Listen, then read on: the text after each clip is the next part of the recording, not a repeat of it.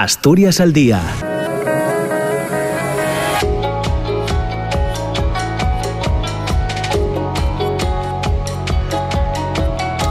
Hola, ¿qué tal? ¿Cómo están? Muy buenos días. Son las 9 de la mañana y casi dos minutos. Bienvenidas, bienvenidos a Asturias al Día. Ya saben que estaremos juntos hasta las 10 de la mañana eh, en un programa que, como les digo muchas veces, sirve para el intercambio de ideas y opiniones, para favorecer la reflexión, para tertuliar, para conversar, en definitiva, sobre cuestiones eh, que nos eh, resultan llamativas y que también, lógicamente, están de actualidad.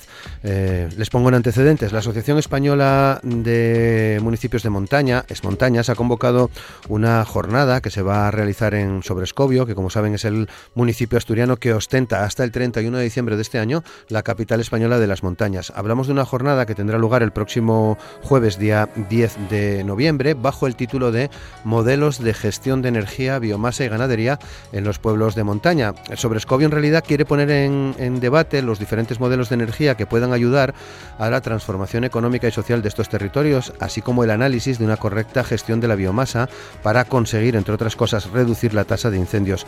Para ello eh, van a contar en el próximo jueves en, Sobrescobio con la presencia de expertos como Mar, eh, eh, Marc Castelnou, que es inspector jefe del Grupo de Actuaciones Forestales de la Generalitat, o Emilio Fernández, director de Centrales Hidráulicas de EDP en España. Además, el secretario general del Reto Demográfico, Francesc Boya, será el encargado de clausurar esta jornada y también se va a dar a conocer el próximo jueves en Sobrescobio el nombre de la que será la próxima capital española de las montañas en el año 2023. Ya el pasado año, Es Montañas, la Asociación Española de Municipios de Montaña, consideraba que una parte importante de la energía eólica y solar generada por grandes proyectos emplazados en el medio rural debía servir para implantar industrias y generar, eh, generar perdón, empleo en los pueblos. A su juicio no se deberían repetir errores del pasado, la energía debe servir para re equilibrar el territorio para generar empleo en los pueblos y no solo en los grandes polos eh, industriales de siempre. Eh, decían desde, desde la asociación que también explica que este fue uno de los temas abordados, eh, por ejemplo, por la Comisión Ejecutiva de Montañas en una reunión que se celebró en septiembre del año 21 en la sede de la Federación Española de Municipios y Provincias en Madrid. Y en este sentido, el presidente de la asociación, eh, Marcel Iglesias, señalaba que ahora se tiene una nueva percepción de vivir en un pueblo y es una oportunidad que tenemos que aprovechar para poner en valor nuevas cuestiones de la vida rural. De ahí que es Montañas considera que la revolución de la energía sostenible podría suponer, además de generación de empleo, una reindustrialización de estas eh, localidades. Hace muy pocos días, precisamente, el Ministerio para la Transición Ecológica y el Reto Demográfico ponía en información pública un paquete de medidas para mejorar la planificación y gestión de los bosques. Se trata de la Estrategia Forestal Española Horizonte 2050, el Plan Forestal Español y las directrices básicas comunes de gestión forestal sostenible, iniciativas orientadas a actualizar de forma integrar la planificación forestal en España. Esta estrategia es el documento de referencia en política forestal española. La primera se aprobó en 1999, previa a la aprobación en 2002 del Plan Forestal Español, así como de la Ley de Montes de 2003. Desde entonces eh, han tenido lugar avances científico-técnicos importantes, así como un cambio eh, patente del contexto político, social y ambiental que obliga a revisar y actualizar esta, esta estrategia. En Sobrescobio se hablará de cuestiones eh, importantes, por ejemplo, bioeconomía, un impulso de la gestión de los bosques para evitar eh, incendios, en el que va a participar Javier Vigil, que es el gerente del Polo de la Biomasa de Asturias, José Valentín Roces, que es ingeniero de montes y profesor de la Universidad de Oviedo, Belén Liste, que es gerente del Grupo de Desarrollo Rural del Alto Narcea Muniellos, o Alejandro eh, Oliveros, que es el director de ordenación eh, forestal de ENCE.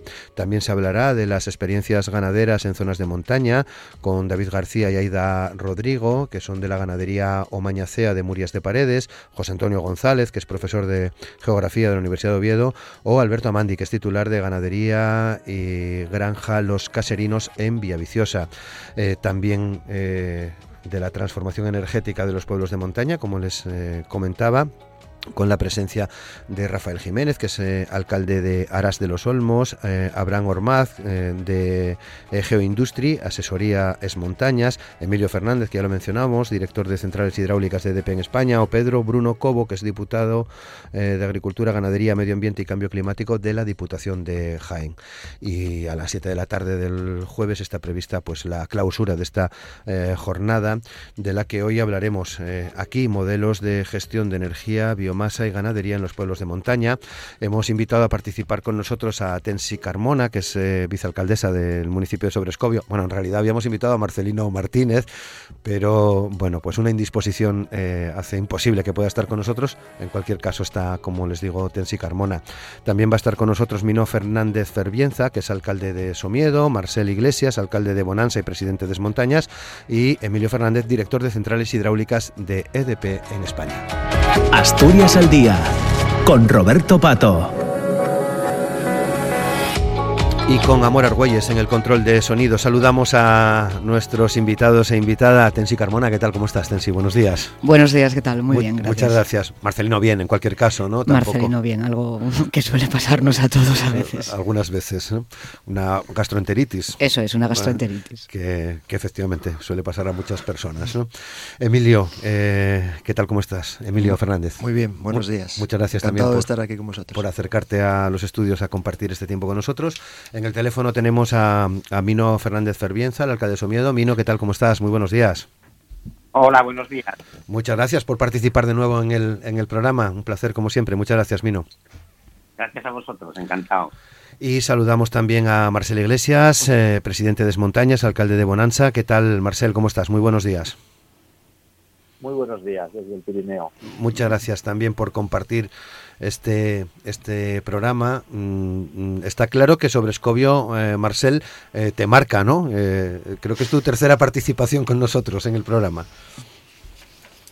Sí, yo, bueno, tengo muchas ganas, ¿no? De que llegue ya el miércoles, coger el coche y ir para allí, para Asturias, y la verdad es que lo vivo entre, entre muchas ganas por volvernos a reencontrar con toda la gente de sobre Escobio y de Asturias y poder volver a, a poner los temas que nos interesan encima de la mesa y también, porque no?, casi con cierta nostalgia anticipada de que se termine esta capitalidad allí en Asturias, allí en Sobrescobio, porque la verdad es que, bueno, ha sido un escenario fantástico en el que nos hemos encontrado eh, muy acogidos y que yo creo que Sobrescobio se ha puesto en, el nivel que merece ese municipio, porque la verdad es que es una joya que tenéis allí en Asturias y que a veces, pues para muchos puede ser, por lo menos para los que vivimos de fuera, desconocida, ¿no?, dentro de las zonas más conocidas que puede tener eh, a nivel turístico Asturias y realmente pues bueno yo creo que ha sido una gran sorpresa y todas las personas que hemos ido del resto de España allí nos hemos quedado verdaderamente fascinados ¿no? por ese por ese paisaje y por ese acogimiento allí en esos en esas valles de la, esas zonas del Alto Narón. Porque eh, Marcel eh, eh, es montañas y esta capitalidad también sirve para eso, no solo para eh, convocar jornadas y reflexionar, sino que también es un claro empujón ¿no? a municipios como el de Sobrescobio en este caso.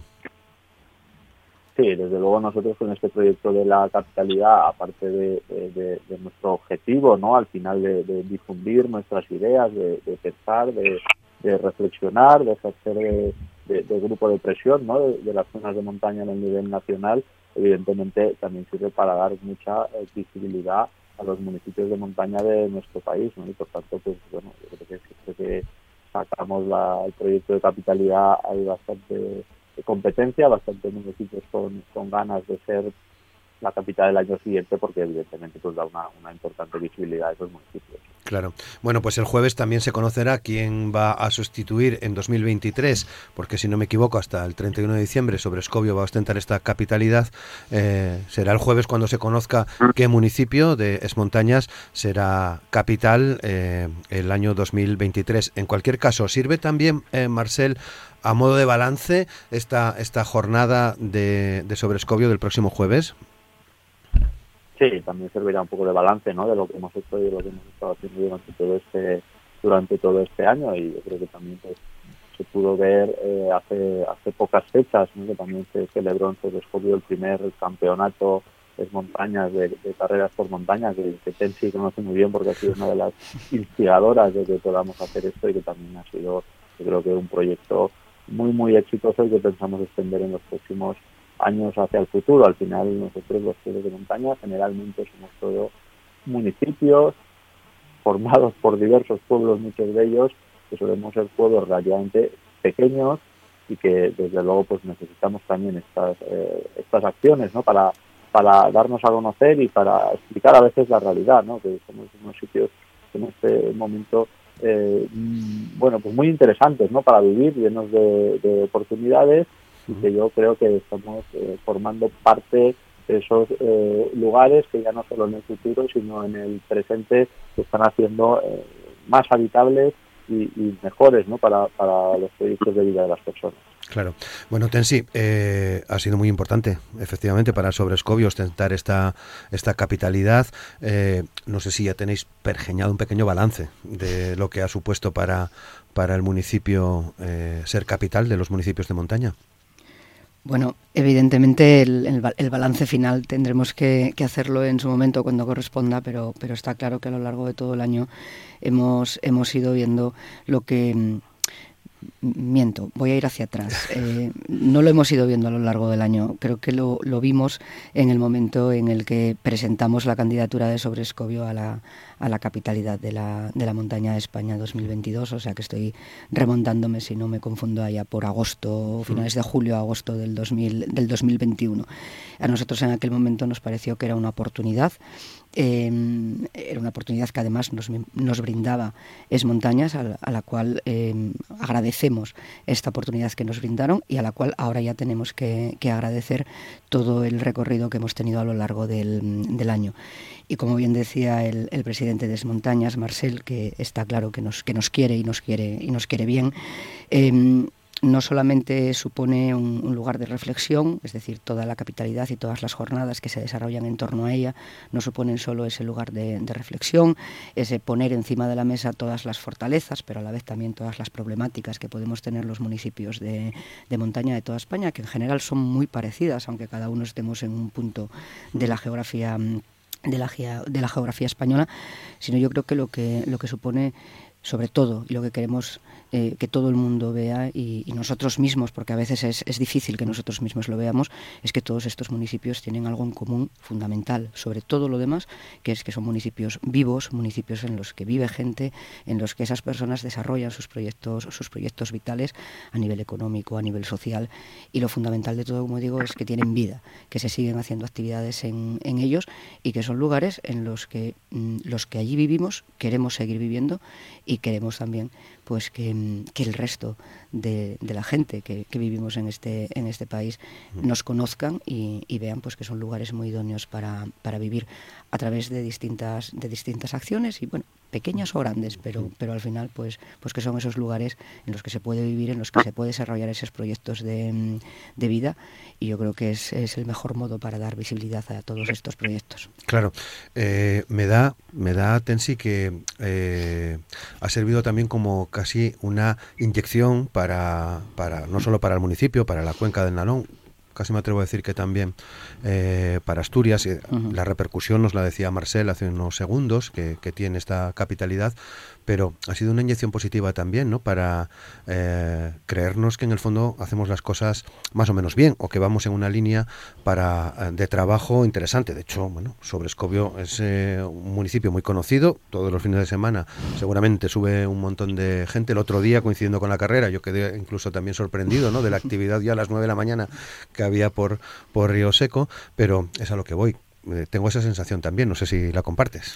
Sí, hombre, yo creo que, a ver, está claro, nosotros, eh, además de ser un, un municipio de, montaña como, como, como, tantos, como tantos otros, formamos parte, junto con Caso, de, una reserva de la biosfera y de un parque natural. Somos el Parque Natural de Redes, la reserva de la biosfera de Redes.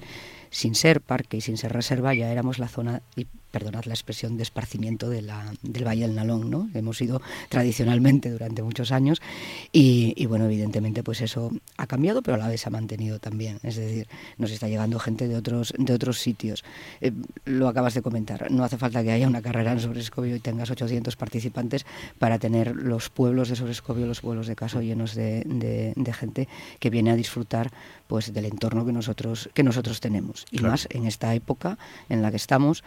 Eh, en la que es esa explosión que son los bosques los bosques que tenemos caducifolios los bosques de, de redes pues pues apetece venir al apetece venir al monte no claro y eso que ha llovido poco. Sí, la verdad es que este año no podemos decir que tengamos que tengamos el tiempo habitual en esta Asturias nuestra, pero bueno, así todo, la verdad es que contentos y, contentos de tener siempre ese tipo de, actividades u otras u otras actividades. Eh, eso, creérnoslo nosotros, que es a veces lo que nos hace lo que nos hace mucha falta y cuando se presentan o se plantean estas jornadas o se hacen todo tipo de actividades, pues lo, que descubres al final es que lo puedes hacer mejor, seguramente, pero que lo importante es que lo haces. Claro. Lo sabe bien Mino, eh, en Somiedo, donde llevan también trabajando muchos años, Mino. Sí, efectivamente, claro. Eh, bueno, un poco encantados de estar en, esta tertulia por, bueno, las mías, todo el tema que, que planteáis en el debate y encantado también porque, en fin, la Asociación de Municipios de Montaña, que nació con mucha ilusión de, hace casi ya 10 años, pues yo creo que un ejemplo como ha sido todo lo que se ha hecho este año en Sobrescobio, pues es uno de los grandes objetivos de la asociación, era la visibilización de, los eh, municipios de montaña eh, y a la vez también la puesta en valor y como decimos nosotros queremos formar parte de hacer una sociedad más justa, eh, mm, más igualitaria y a la vez también eh, contribuir al desarrollo y a la diversificación económica del país. ¿no? Yo creo que, que con todos los eh, eventos que se han hecho eh, durante todo este año en, en, en, Sobrescobio, se, se pone en valor todo, toda la riqueza que, que atesoramos y que queremos poner a disposición del país. ¿no? Está claro. Bueno, 9 y 18, vamos al lío, como se suele decir. Eh, ya eh, eh, para todos, os voy dando la palabra, ¿no? ¿De qué modelos de energía que puedan ayudar a la transformación económica y social de estos territorios, Marcel, vamos a hablar, vais a hablar el jueves?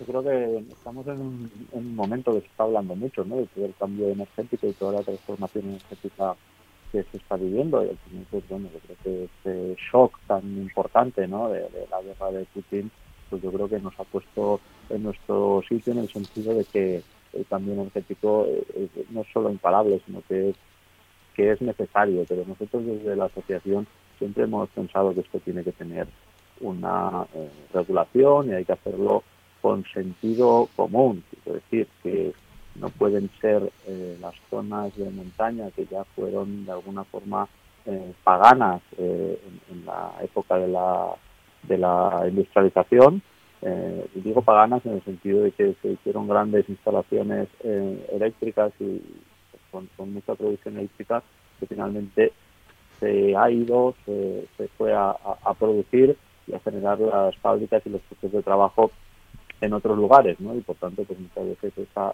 población que residía en las zonas de montaña se desplazó en el mismo sentido de esas líneas eléctricas. Y nosotros lo que entendemos es que esto de alguna forma eh, no tiene que, volver a suceder, que evidentemente hay que abastecer los grandes polos industriales, nadie está negando todo eso, pero que las zonas rurales y las zonas de montaña, productores de energía, tienen que verse de alguna manera eh, compensadas, eh, beneficiadas por toda esta nueva revolución, lo que tiene que ver con la, con la energía.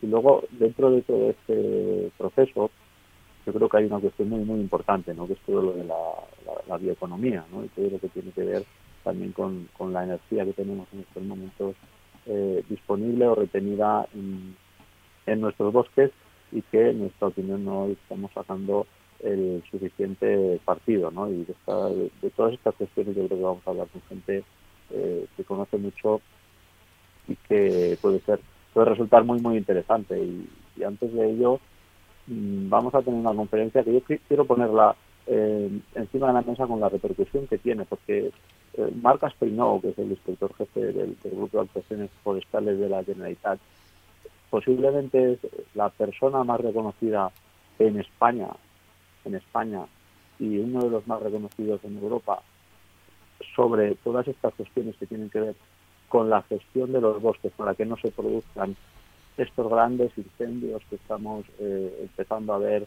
en la península ibérica y en nuestro país y que han sido este verano eh, demoledores en algunas zonas de nuestro país. Estamos hablando de, zonas de, Castilla-León, de zonas de, Aragón, también estuvimos en zonas de Andalucía y por qué no se pueden presentar también esos grandes incendios en, zonas más altas, más de montaña como las nuestras, ¿no? como toda la cordillera asturiana y como también toda la zona eh, pirenaica, porque realmente este potencial eh, de gran masa eh, forestal está allí y esto es una cuestión yo creo que, es muy preocupante, ¿no? Que, preocupa mucho a la sociedad, pero que nos preocupa también mucho eh, a los habitantes de las zonas rurales, porque realmente estamos viendo cómo la conjunción está terrible ¿no? entre el aumento de la temperatura del planeta, entre el cambio climático y estas sequías que estamos viviendo junto con el abandono, con la falta de gestión de nuestros bosques, está provocando un, escenario de incendios forestales de unas dimensiones que no habíamos visto y que no habíamos vivido y que, van a adquirir unas dimensiones que son en algunos casos imposibles de, atacar ¿no? y, de, y, de, frenar con los medios eh, de extinción hasta que prácticamente la propia climatología eh, quiere que se reduzcan un poco y ya se pueden empezar a atacar. Entonces yo creo que es una gran oportunidad para escuchar a una de las personas que más eh, conoce de, todo esto en el, nivel europeo, diría yo, y por tanto, pues bueno, yo invito también a la gente a que, a que se acerquen a ver esta conferencia. Claro, eh, lo recordaremos también durante, durante estos días. Luego hablamos de, de, biomasa y de esta, y de esta situación, porque eh, cuando eh, vimos el, el, programa que vais a desarrollar el, el, jueves.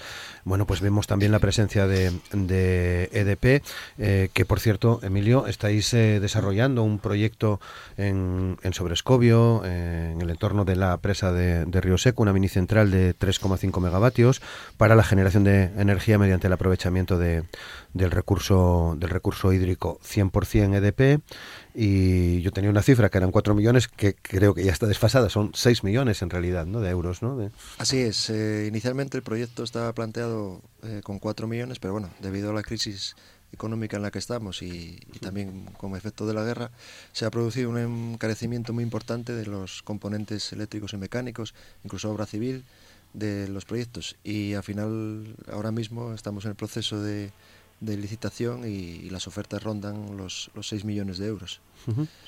Que no es una cifra a despreciar. Sí, sí, cualquier proyecto de energía eh, suele usar unos volúmenes de, dinero muy, muy importantes. Cuando se habla de, hidráulica, aunque sea en este caso una mini hidráulica, se, se mueven cantidades de dinero. Eh, inversiones que, que, no son fáciles de, conseguir. Claro. Bueno, EDP eh, quiere participar en esta transformación de la que estamos hablando hoy. Eh, no solo quiere participar, sino que es uno de los objetivos principales de DP, ya que se quiere adelantar a los objetivos que están establecidos para Europa y ya conseguir en el 2030 una generación de energía 100% renovable, cuando el objetivo en Europa es llegar en 2050 a ese objetivo. El vínculo de DP con, con, Asturias es conocido porque era la antigua hidroeléctrica Cantábrico y sigue manteniendo ese vínculo con proyectos muy importantes tanto en Aboño como en Soto y en, todos los municipios donde históricamente tiene sus centrales hidráulicas, intentando desarrollar eh, eh, proyectos que aunque en un primer momento puedan ser parecer pequeños, apoyan muchísimo a las comunidades locales, ¿eh?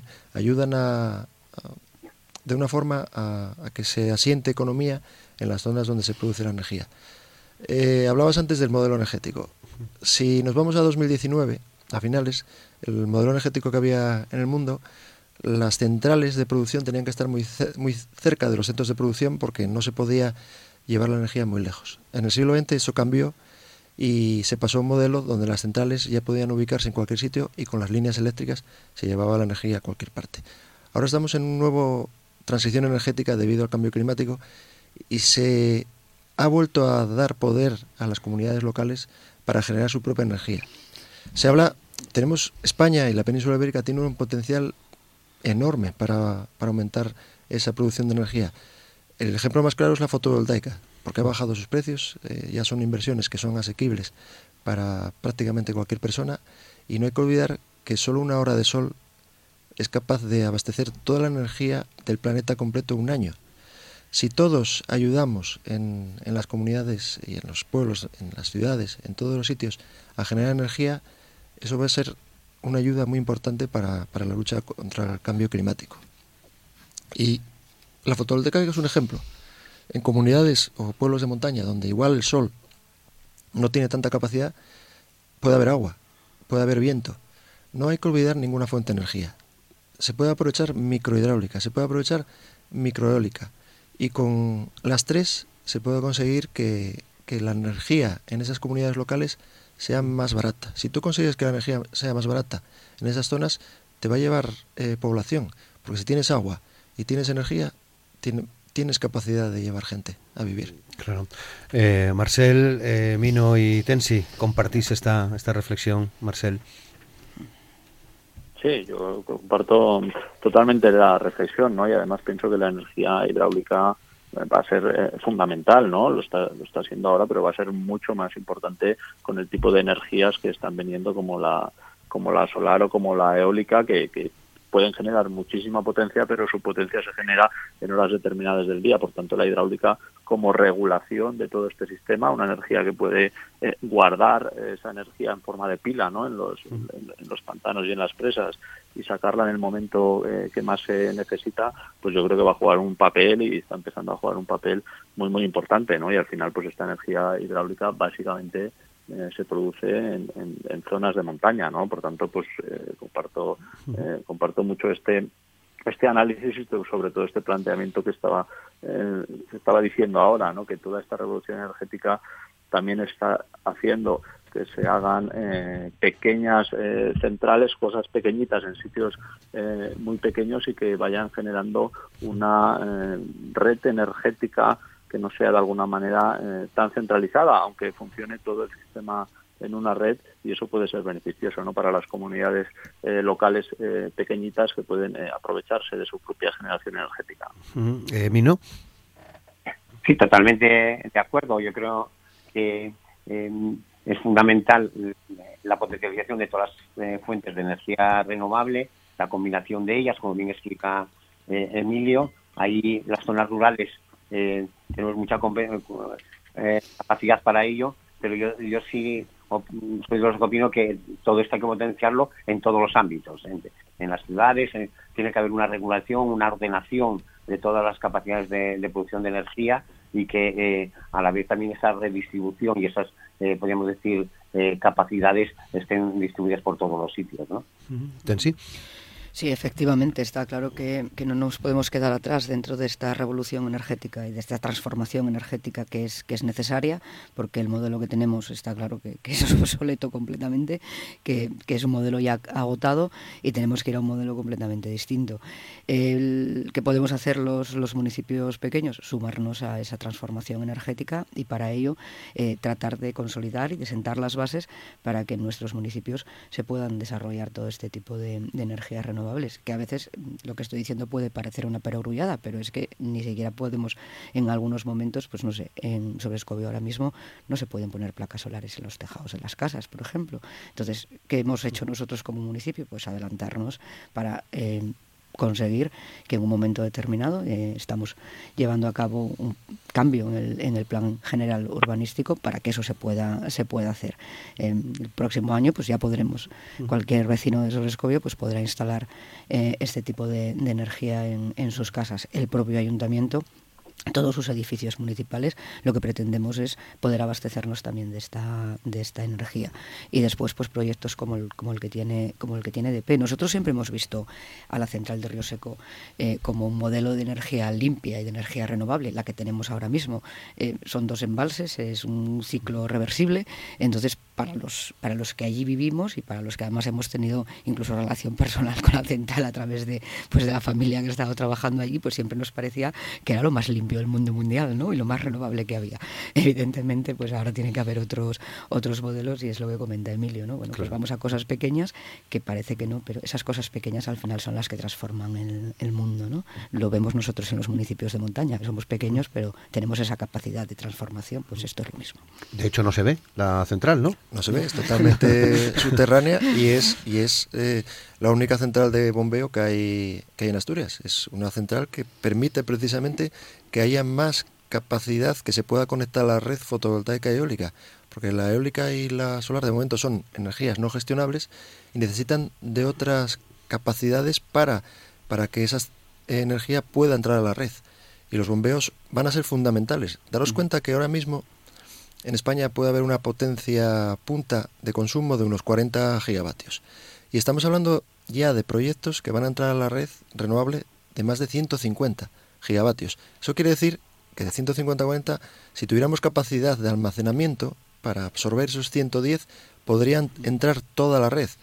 Si no se hace más almacenamiento, y de momento los bombeos es el único que es capaz de, dar esa capacidad a gran escala, porque están las baterías, pero las baterías no son capaces de momento de, almacenar tanta energía, seríamos capaces de, inyectar a la red y guardarla para los momentos de necesidad. Yo veo a futuro, no sé qué año será, pero lo veo, un modelo completamente renovable fácil de conseguir en España, porque tenemos viento, tenemos sol y tenemos agua. Si combinamos los tres y lo gestionamos bien, podemos ser perfectamente 100% renovables. Bueno, eh, está bien como, como horizonte cercano, ¿no, eh, sí, Emilio? Está claro, sí, sí. Esperemos que así sea. Me, viene muy bien que esté también Mino, porque vuestra central de La Malva eh, ya tiene más de un siglo de, actividad. Mino, mm, ¿qué ha supuesto esta central para, para miedo? Bien, como bien decís, La Malva fue un poco el origen de, lo que era Hidroeléctrica del Cantábrico y EDP. De hecho, al inicio se llamaba, era Salto de Aguas de Somiedo, fue, eh, se inauguró oficialmente en, 1917. En Somiedo estuvimos casi 60 años eh, con construcciones, después la siguiente fue la central de la Riera, del año 45, en 1945, y la siguiente, eh, que se está en Belmonte, pero todos los canales salieron desde Somiedo, se inauguró en 1958. Y ahí un poco... perdón, perdón, eh, perdón, Mino. Sí. No, es un poco el ejemplo de, de en fin, toda la repercusión que hubo durante tantísimos años de, de producción de energía, pero que eh, una parte se quedaba en Somiedo a, a, efectos de mano de obra en las construcciones, pero una vez que se terminó todo el ciclo eh, y la automatización que, se produjo eh, después a lo largo de los años quedó en, una repercusión, podríamos decir, mínima en el desarrollo. Vino un poco después en los cambios, sobre todo en los años 90, a mí me tocó, cuando entré de alcalde, pleitear por el tema de los impuestos. Yo creo que la política impositiva es fundamental para la redistribución y la repercusión de, la producción de, económica en, las comunidades locales, con, eh, cuando se consiguió que, se, que estas centrales y como todas se pagara el IBI, características especiales y el impuesto de actividades económicas.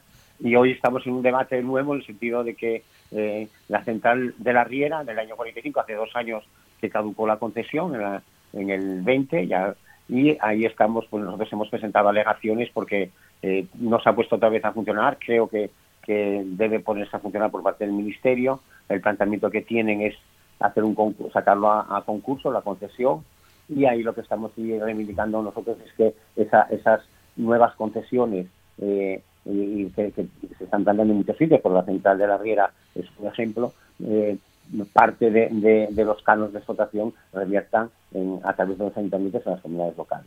Es un, tema muy interesante eh, y que evidentemente eh, la energía hidráulica, eh, como bien explicaba Emilio, es fundamental para la estabilización del, de todo el sistema de, energético del país y yo creo que, que en Somiedo durante muchísimos años eh, no éramos conscientes de ello, pero llevamos más de 100 años produciendo energía limpia y yo creo que se debe de mantener y potenciar porque mm, eh, es fundamental para, para, todo lo que estamos hablando, ¿no? Claro, porque, bueno, en el origen está Hidroeléctrica del Cantábrico, ¿no? En el, en el nombre.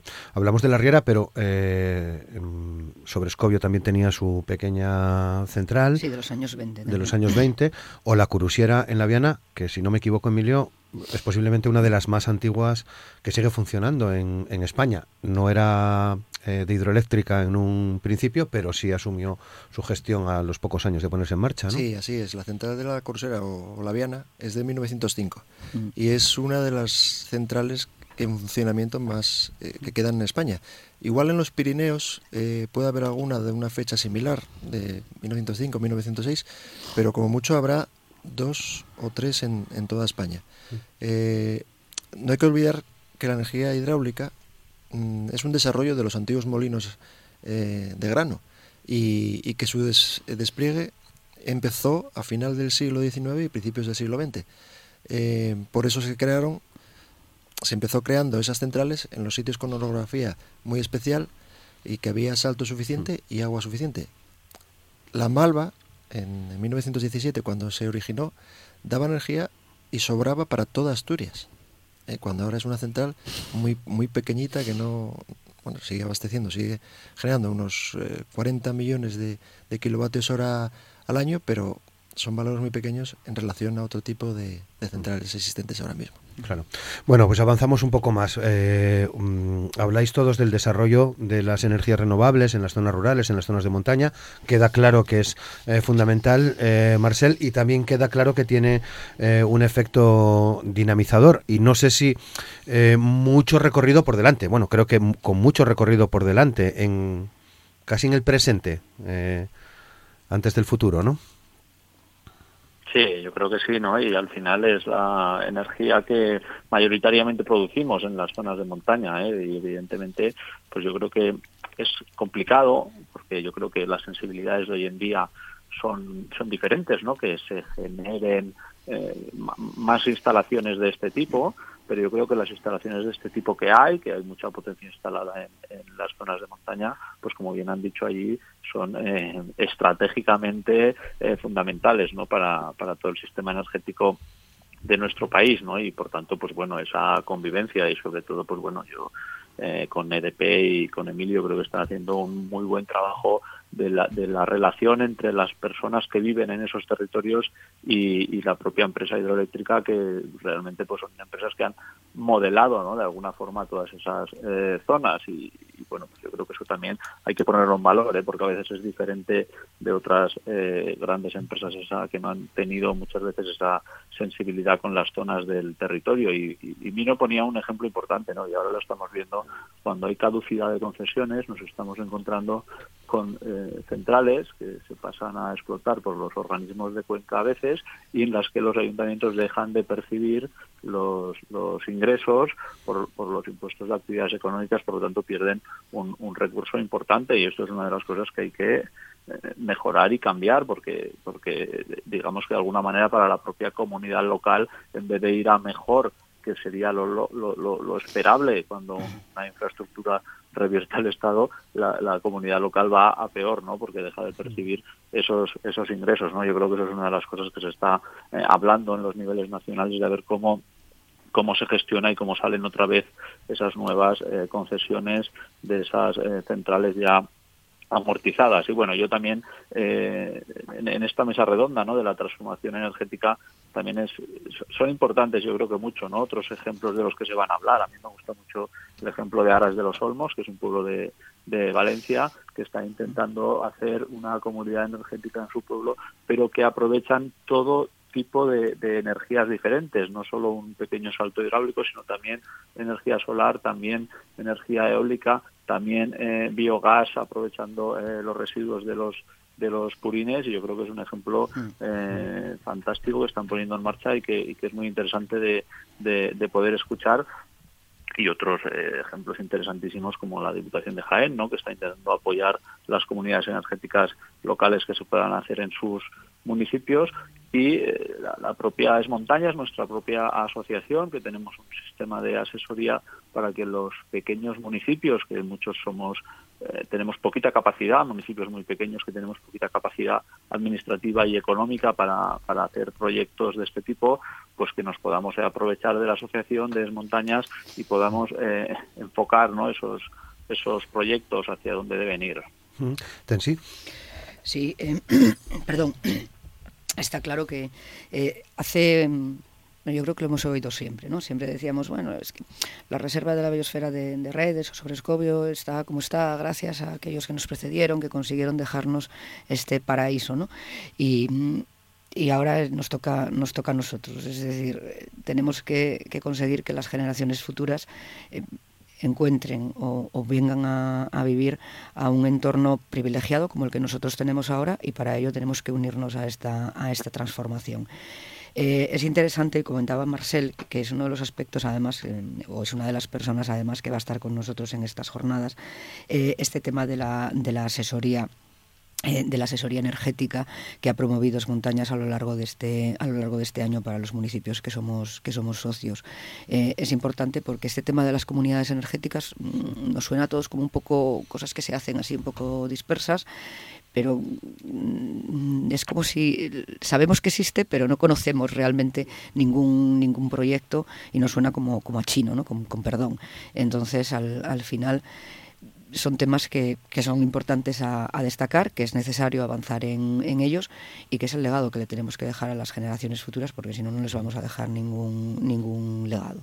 Con lo cual, pues no nos va a quedar otro remedio que seguir avanzando en todos estos aspectos que ya, que ya hemos iniciado y ahí el papel no solamente de, de, municipios que estamos dentro de, de, asociaciones como pueda ser montañas, sino también el papel de las, de las energéticas o en este caso el papel que pueda tener pues una empresa como, como EDP es fundamental para, para que los municipios que tenemos centrales y los municipios que no, que no tienen centrales pero que sí tienen otros, otros modos de poder conseguir todo este tipo de energías, de energías renovables. Mm. Emilio. Sí. sí, yo aconsejaría y, lo veo como una oportunidad enorme que, desde las comunidades y de los municipios eh, intenten mm, estudiar y analizar cualquier posibilidad. Es decir, que no, que no rechacen nada de, de mano. Eh, siempre ponemos a Suiza un ejemplo como paradigma de, del sitio ideal para vivir y que, tiene, que cuida su medio ambiente y lo hace todo muy bien. Pues en Suiza a día de hoy está haciendo hidráulica en sus parques naturales y sigue haciendo pequeñas centrales. No podemos pensar en, en la hidráulica como, como en el pasado, con grandes embalses, porque es imposible hacer a, a día de hoy esas, esas grandes inversiones, es muy difícil. Pero yo diría que no se descarte ninguna posibilidad, porque aunque se genere poco, si sumamos, como decía Marcel, un poco de eólica, un poco de solar, un poco de hidráulica, un poco de biogás, un poco de biomasa, con todo ello podemos hacer que los municipios y las comunidades formen microredes que ayuden al sistema y que les sirva a esas comunidades para conseguir al final abratar o incluso ser exportadora de energía en un momento dado a la red.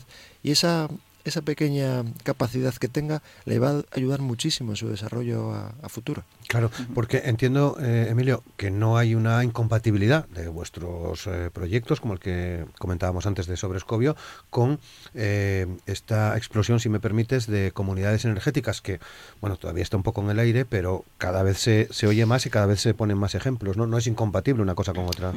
Ni mucho menos. Ahora mismo las comunidades energéticas que se están desarrollando son mayoritariamente eh, basadas en la fotovoltaica. EDP tiene un servicio de asesoramiento y un área específica de energía solar donde ayuda a municipios y a esas comunidades a que se unan y generen pues para grupos de 100, 200 personas energía y pueden estamos hablando de abaratamientos hasta el 50% de la de la factura que hoy en día pues como sabéis es muy importante y, y, y cómo duele en los bolsillos a, a todo el mundo.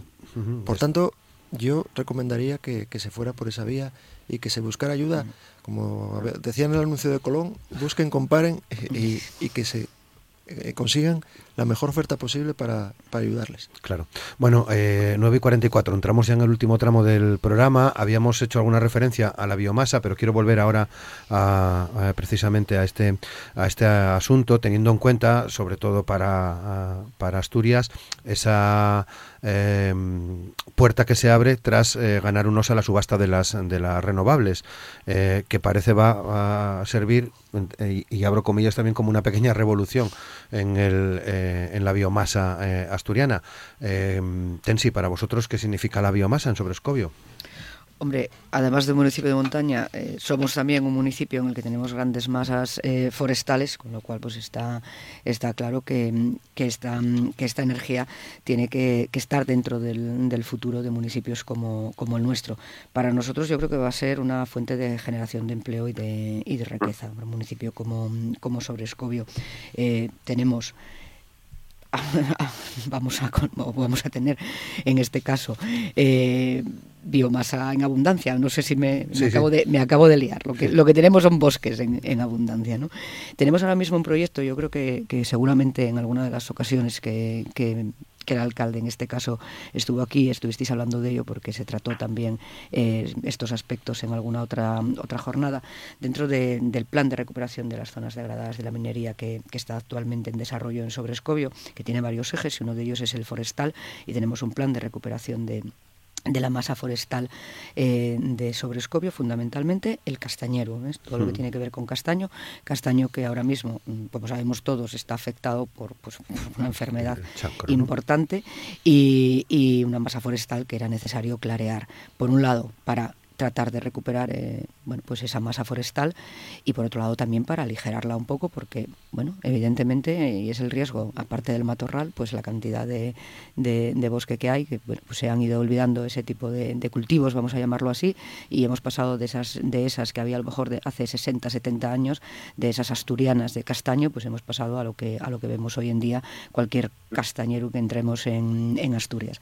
Entonces yo creo que estos planes al final son, son importantes para sentar las bases de ese futuro que puede suponer la biomasa en Asturias. Como dices, pues al final parece ser que esta, eh, este tema candente de, de, la última últimas dos semanas en, en Asturias con con UNOSA, con UNOSA pues nos, nos puede abrir muchas muchas puertas y, y, bueno pues mucha esperanza a ir hacia hacia ese camino. Esperemos que así sea. Sí, Mino. Bueno, yo creo que todo eh, todo proyecto que vaya en esta línea es bienvenido y yo creo que todo este cambio en la producción de energía va a ser buenísimo para el país. Evidentemente, llevamos muchísimos años eh, donde somos totalmente dependientes de, del petróleo, del gas, en fin, de todo esto.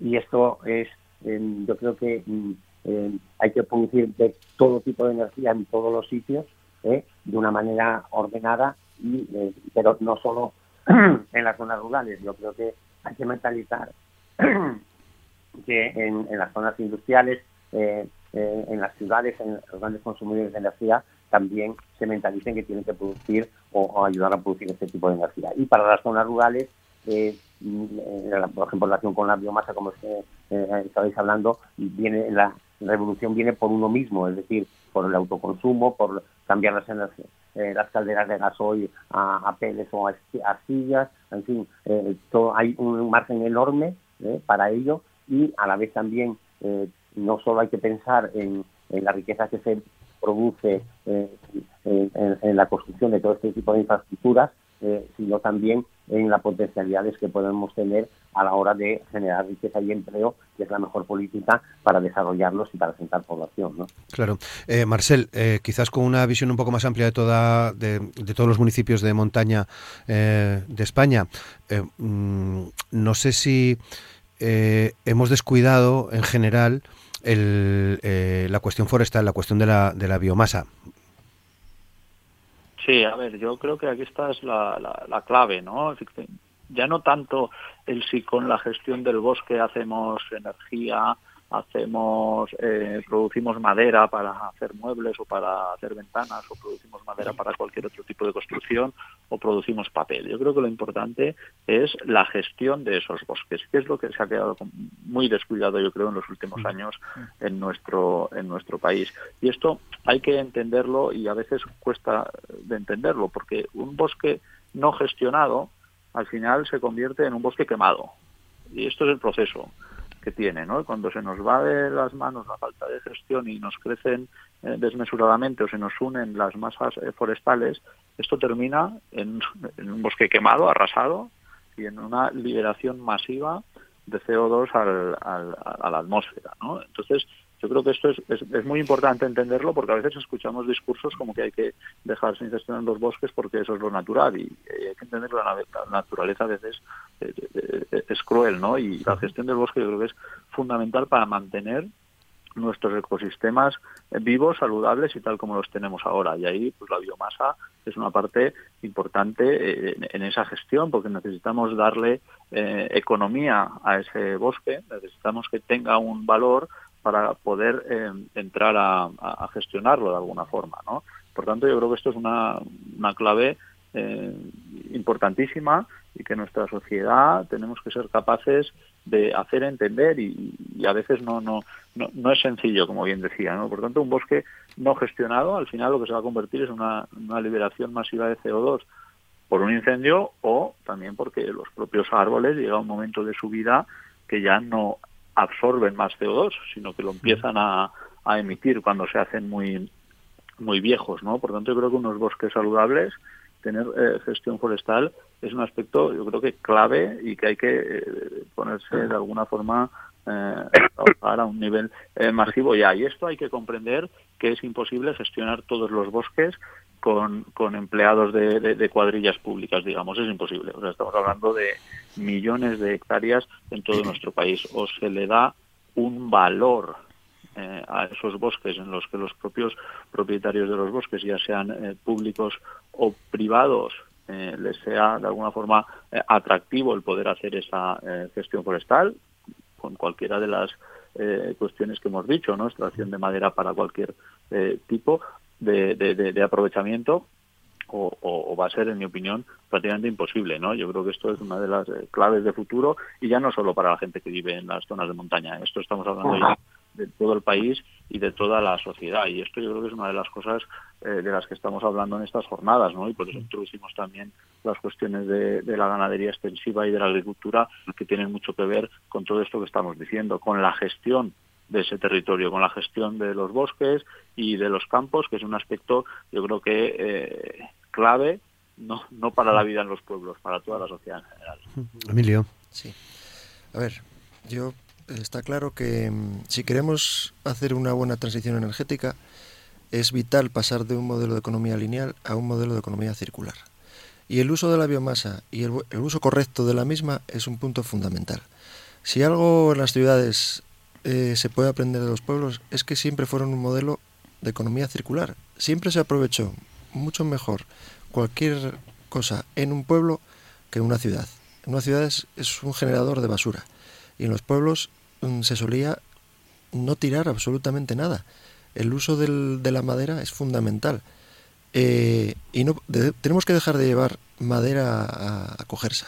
No tiene mucho sentido. Nosotros recogemos en, en, un año cientos de toneladas de madera en nuestros embalses, cuando, sobre todo en la época de otoño, cuando se produce la caída de la hoja y, y la madera, digamos, muerta, que se, cuando hay las primeras avenidas, todo eso acaba en los embalses. Y tenemos que recogerlo y, tenemos que, y lo tenemos que llevar a cogerse. Es decir, si esta planta de que estamos hablando de UNOSA puede ser una, una muy buena oportunidad para hacer un uso mejor de esa, de esa madera y dejar de llenar el único sitio donde tenemos eh, para llevar la basura, que, agotar su capacidad. Entonces, mm, tenemos que avanzar en esa línea y, la biomasa es un punto muy importante a mejorar en, este país. Sí, Mino. Bueno, yo, yo diría que, que, hay una herramienta que se llama, en Asturias se está haciendo mucho, en muchos ayuntamientos, eh, los planes de ordenación de los bosques, es decir, eh, sabéis que los montes, sobre todo en las zonas de montaña, eh, coges un monte de vía pública enorme que, donde hay zona para pastizales, hay zona para mejora de, el pastoreo, pero a la vez también eh, para la gestión de esos propios eh, bosques como estamos hablando, ¿no? Yo creo que eh, se reúnen muchas, tenemos muchas potencialidades y muchas, muchos diversos usos se puedan hacer y evidentemente el aprovechamiento, por ejemplo, la limpieza de los bosques, de las leñas muertas es enorme, pero no solo pensemos en ello, pensemos en las miles y miles de hectáreas de matorrales que hay por todos los lados donde puede haber eh, también una generación de energía, eh, pero no pensemos solo también en este proyecto de UNOSA, que yo creo que, que, es muy importante eh, para ellos, sino en el propio autoconsumo de las distintas comunidades y ahí las zonas rurales si podemos tener, un, podríamos decir, que, que, una posibilidad enorme de, ser competitivos y atraer gente a nuestros territorios a través de este, de este tipo de energía. ¿no? Sí, eh, a colación lo que dice, lo que comenta y lo que señala Mino, cualquier cualquier vecino de, un municipio como Sobrescobio puede puede venir eh, consumiendo al año unas 10 toneladas de, leña tranquilamente, de esa leña muerta que, tenemos en nuestros, en nuestros bosques. Sabéis que tenemos cargas de, leña para todos los, los vecinos del, municipio y evidentemente, pues antes lo comentaba Marcel y lo comentaba Emilio, ¿no? Eh, somos modelos de economía circular desde, desde hace tiempos y evidentemente ese es el modelo que tenemos que continuar, que continuar haciendo. Yo creo que últimamente igual estábamos tendiendo, incluso en los propios pueblos, hacia modelos que veíamos o copiábamos modelos que veíamos en otras, en otras zonas o en las, o en las propias ciudades. Pero eh, está claro que eso se está revirtiendo. ¿eh? Lo estamos revirtiendo los vecinos de los pueblos y lo están revirtiendo también los vecinos de las, de las ciudades, incluso luego aquellos que vienen de las ciudades a vivir a los, a los pueblos. Iremos todos a ese modelo de economía, de economía circular, porque no nos va a quedar otra que ir a ese modelo de economía circular. Y bueno, pues, pues esperemos que esto sea verdad y siga para adelante. Jornadas como, como esta de, de Sobrescobio lo que, lo que suponen eso es un pulso, una ayuda y sobre todo pues un momento de reflexión importante en el que nos toca, nos toca estar a todos. Muchas gracias. Muy bien. Bueno, pues nada, estamos ya a punto de terminar el, el programa. Nos separan tres minutos de, de, las diez, así que es el momento de las, de las despedidas. Eh, Marcel, ya sabes que te recibiremos, eh, te recibirán en Sobrescobio el próximo eh, miércoles ya, el jueves, con los brazos abiertos y por nuestra parte guardamos tu número porque, bueno, veremos quién ostenta la capitalidad de Montañas el próximo año, pero en cualquier caso seguro que eh, te llamamos para participar en programas como el de hoy. Ha sido un placer conocerte, Marcel. Muchas gracias. Muchas gracias a ustedes. Mino, eh, desde Somiedo, también muchas gracias por participar en el, en el programa de hoy. Seguimos en contacto. Muchas gracias. Gracias a vosotros y nos veremos todos el jueves en, en otro parque tan maravilloso como Redes. Desde luego, desde luego que sí. Muchas gracias, Mino. Eh, Emilio Fernández, director de Centrales Hidráulicas de DP. Eh, también muchas gracias por participar. Anímate y ven más veces, eh, Emilio. Gracias a vosotros. Un, un, placer, de verdad. Muchas gracias, un saludo. Y Tensi Carmona. Eh, bueno, pues nada, mmm, os queda todavía mes y pico de capitalidad. Eh, seguro que tenemos ocasión de, de charlar ya con más datos en la mano de lo que ha supuesto para vosotros este este año de capital de los municipios de montaña y luego el jueves, bueno, pues seguramente para también para reflexionar y para disfrutar con toda la gente que vais a recibir, ¿no? Pues sí, muchísimas gracias por, por darnos esta, esta oportunidad, por dejarnos este, este espacio, poder estar aquí y además pues en esta, en esta compañía física por un lado y telefónica por el otro. Esperemos encontrarnos todos el, el jueves, con, con, muchas ganas además de, de recibiros a todos en, en Sobrescobio. Marcel y Mino ya son como de, como de casa, Mino ya ni te cuento y Emilio pues exactamente igual. Eh, nada, muchísimas gracias y eso sí, espero que esa reflexión pueda hacerla quien corresponde, que en este caso es el alcalde de Sorrescobio, Marcelino Martínez. Muchas bueno, lo, lo, disculpamos que no, sí, que, que, no pudo no pudo estar con nosotros, pero seguro que sí. Bueno, y a todos ustedes también, ya saben, muchas gracias por estar, eh, como digo, todos los días ahí al otro lado. Mañana volveremos a partir de las 9 de la mañana. Mañana, eh, martes, nos vamos a meter en asuntos que tienen que ver con, por ejemplo, el último asesinato machista que conocíamos hace unas horas. Eh, será el punto de partida del programa mañana, en el que estarán con nosotros Almudena López, de Abogadas para la Igualdad, estará Carmen Escandón, de Igualdad de UGT Asturias, estará Flor Tejo, que forma parte de la, del colectivo de Mujeres La Escandalera, y también estará con nosotros la periodista Diana García para abordar este tipo de cuestiones. Les emplazo ya al programa de mañana, ya saben, a las 9 en la radio pública, en RPA, Asturias al Día. Disfruten. Les esperamos mañana. Muchas gracias. Saludos.